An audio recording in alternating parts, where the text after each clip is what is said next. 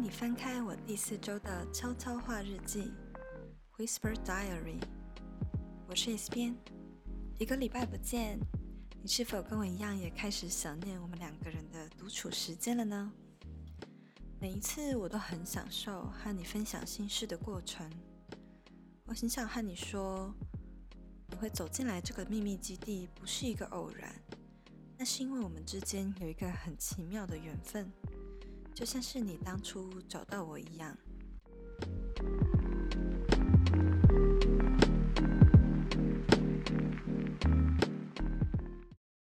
今天呢是五月二十三，在这个礼拜，我的私人账号呢啊推播给我了三年前的今天。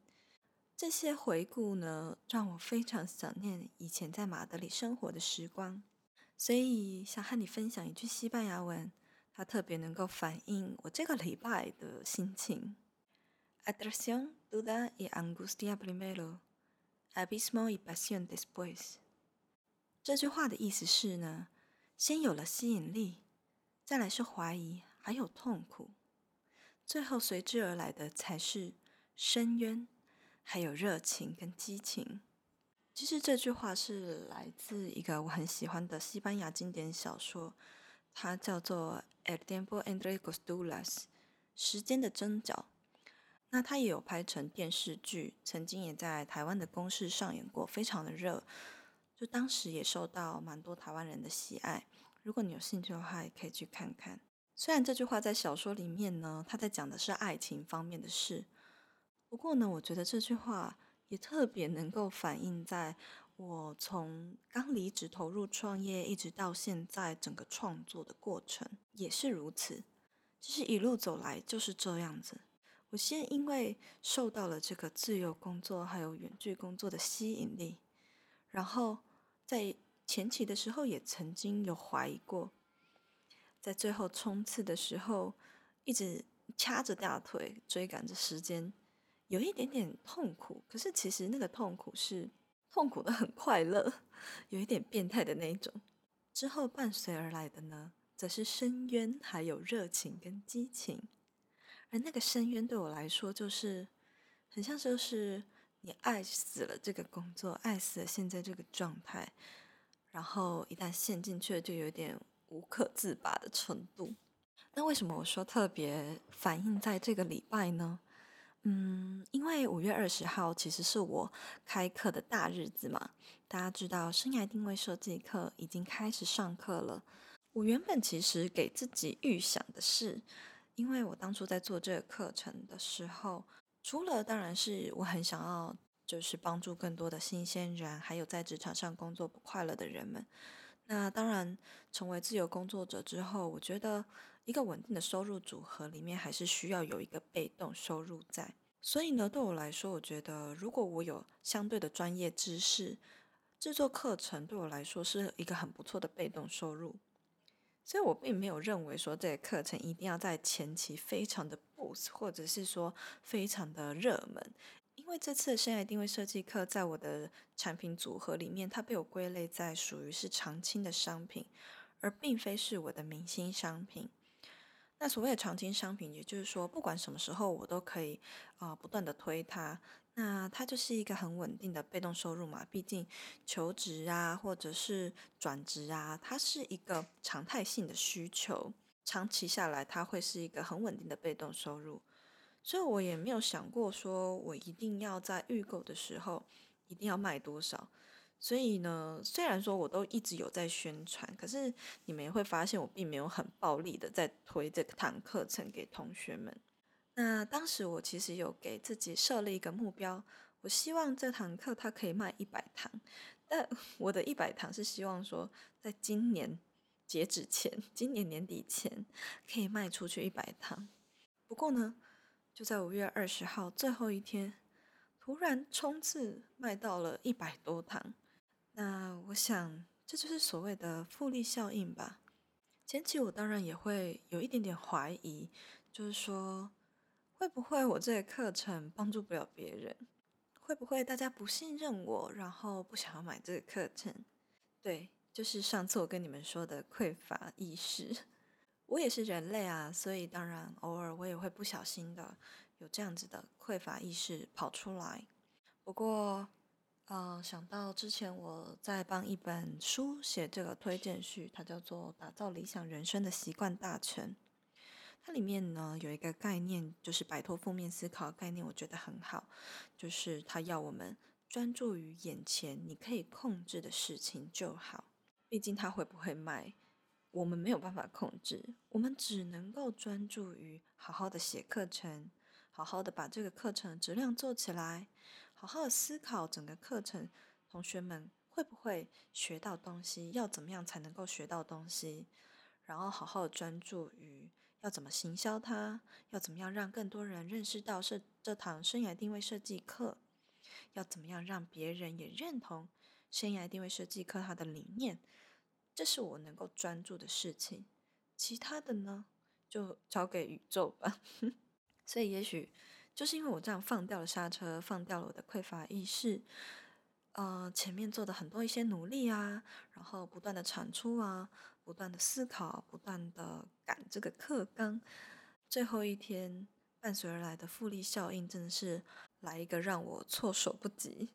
那刚刚讲到上个礼拜有跟你们分享所谓的呃匮乏意识跟丰盛意识嘛，在跟你们分享完之后呢，我就被加入了一个赖群组，它叫做二十一天丰盛之旅。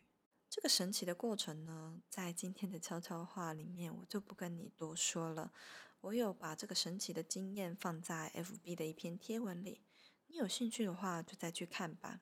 那我想要分享的是，他在第一天给我们的任务是要写下那些在你生命中曾经扮演着让你成长、学到课题的角色，然后要写出五十个人。其实我老实讲，我自己有一个像这样的小本本，我会每隔几个月呢，就把我想要感谢的人事物，把它写在上面，把它盘点出来。但是从来没有写到五十个这么多，所以对我来说真的是一个蛮大的挑战。可是写着写着，你就会发现，原来其实生命中有很多值得被感谢的事情。呃，我对我而言，我自己在这个过程中。我觉得最奇妙的一件事情是，我有发现，在这五十位我要感谢的人里面，竟然有多达十位以上是我以前墨西哥的员工。我在想，过去我认为是我在带着他们成长，我在为着为他们付出。可是，在这个任务里面，我会把他们写下来，也是因为我发现他们有很，他们身上有很多值得我学习的事情，例如。坚韧不拔的毅力，然后对于工作负责的态度，还有一些人是身上他有才能，是我是没有的。然后从跟他们工作的过程中学到了很多经验。除此之外呢，在这个清单里面还有好几位是曾经伤害过我的人，我会把他们写下来，也是因为我认为在他们身上呢，学到了非常非常多的课题。你就会突然发现，说无形中你在生命中，你以为你失去的，你以为你被占便宜的，你以为你付出太多的，其实呢是另一种得到。不知道我这样子说，你可以明白吗？或许你也可以开始想想看，你在过去里有没有谁曾经伤害过你？你有没有曾经大哭一场，因为失去某一个很重要的东西过？现在回想起来，是不是另一种得到呢？这是一个很奇妙的关系。所以呢，透过这样子感谢，我觉得这是一个很棒的方法，也分享给你。如果有时间的话，也可以静下心来，写下五十位你想要感谢他让你成长的这些人啊。最近呢，有收到一个我觉得印象是很深刻，然后我觉得很特别、很可爱的私讯，就有一位粉丝呢，他说。很喜欢看我笑，很喜欢看我在直播里面，就是就是很喜欢看我在直播里面被逗笑的样子。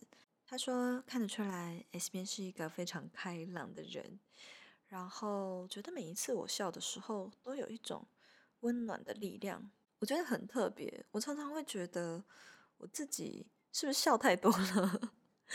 对，然后可是我好像真的很不喜欢，嗯。不苟言笑的感觉，其实我不知道，我在接触过非常多，嗯，也是创作者，然后可能在这个领域里面已经打滚非常久的创作者，啊，你会发现到最后，他们的神情几乎都是不苟言笑。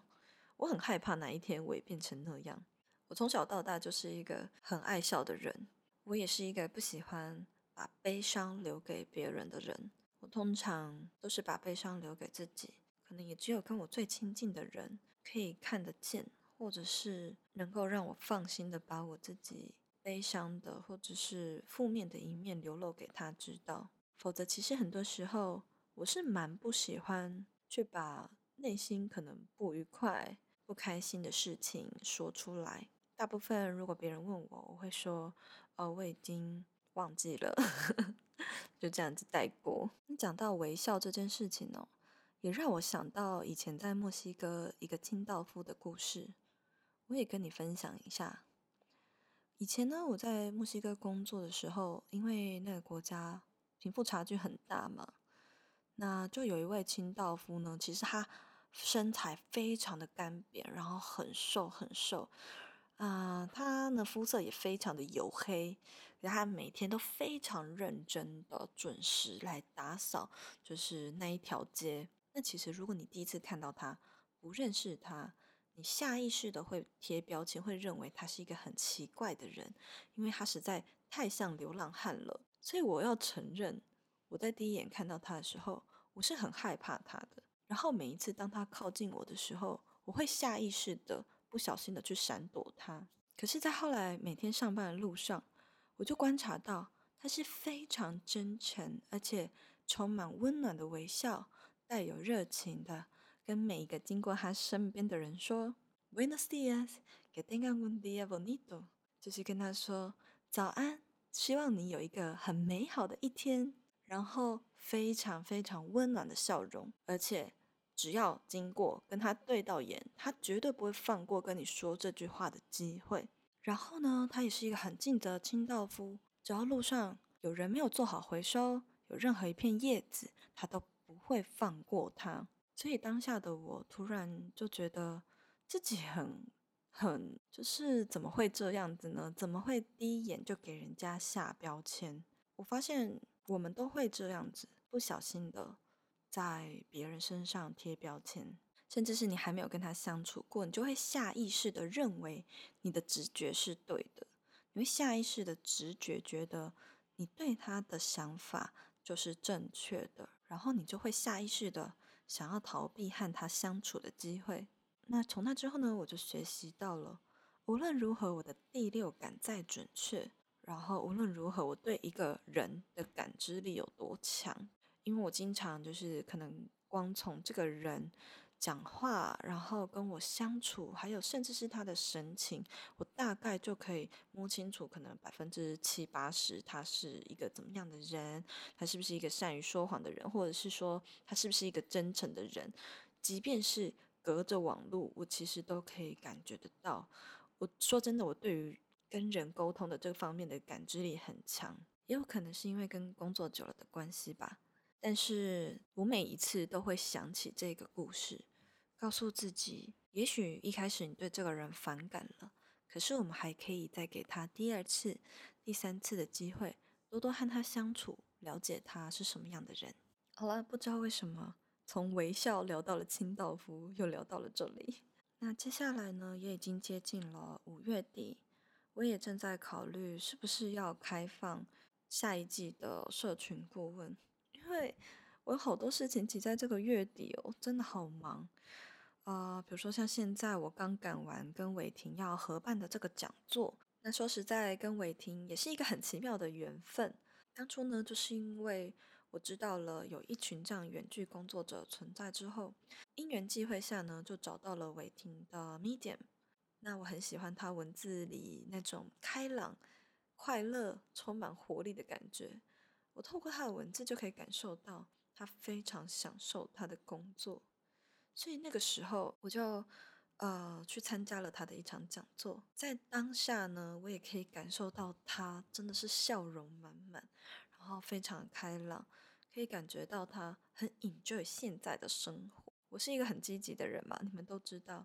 在讲座结束之后，我就立就是也上前不吝啬的去跟伟霆聊天啊，然后想要多跟他认识啊，也给了他我的名片。那万万没有想到，后来我经营了 S 编到现在，我们也变成了还不错的朋友。然后现在呢，也要一起开办讲座了。如果你们也有兴趣，我们两个当初是为什么决定要放弃大企业的头衔，离开职场，以及我们是怎么样提起勇气做了这件事情，在离开之前做了什么样的准备，然后需要什么样的技能才能够开始自由接案，成为远距工作者，你一定不能够错过这场讲座。那报名的链接呢，在我的 Instagram 主页你就可以找到喽。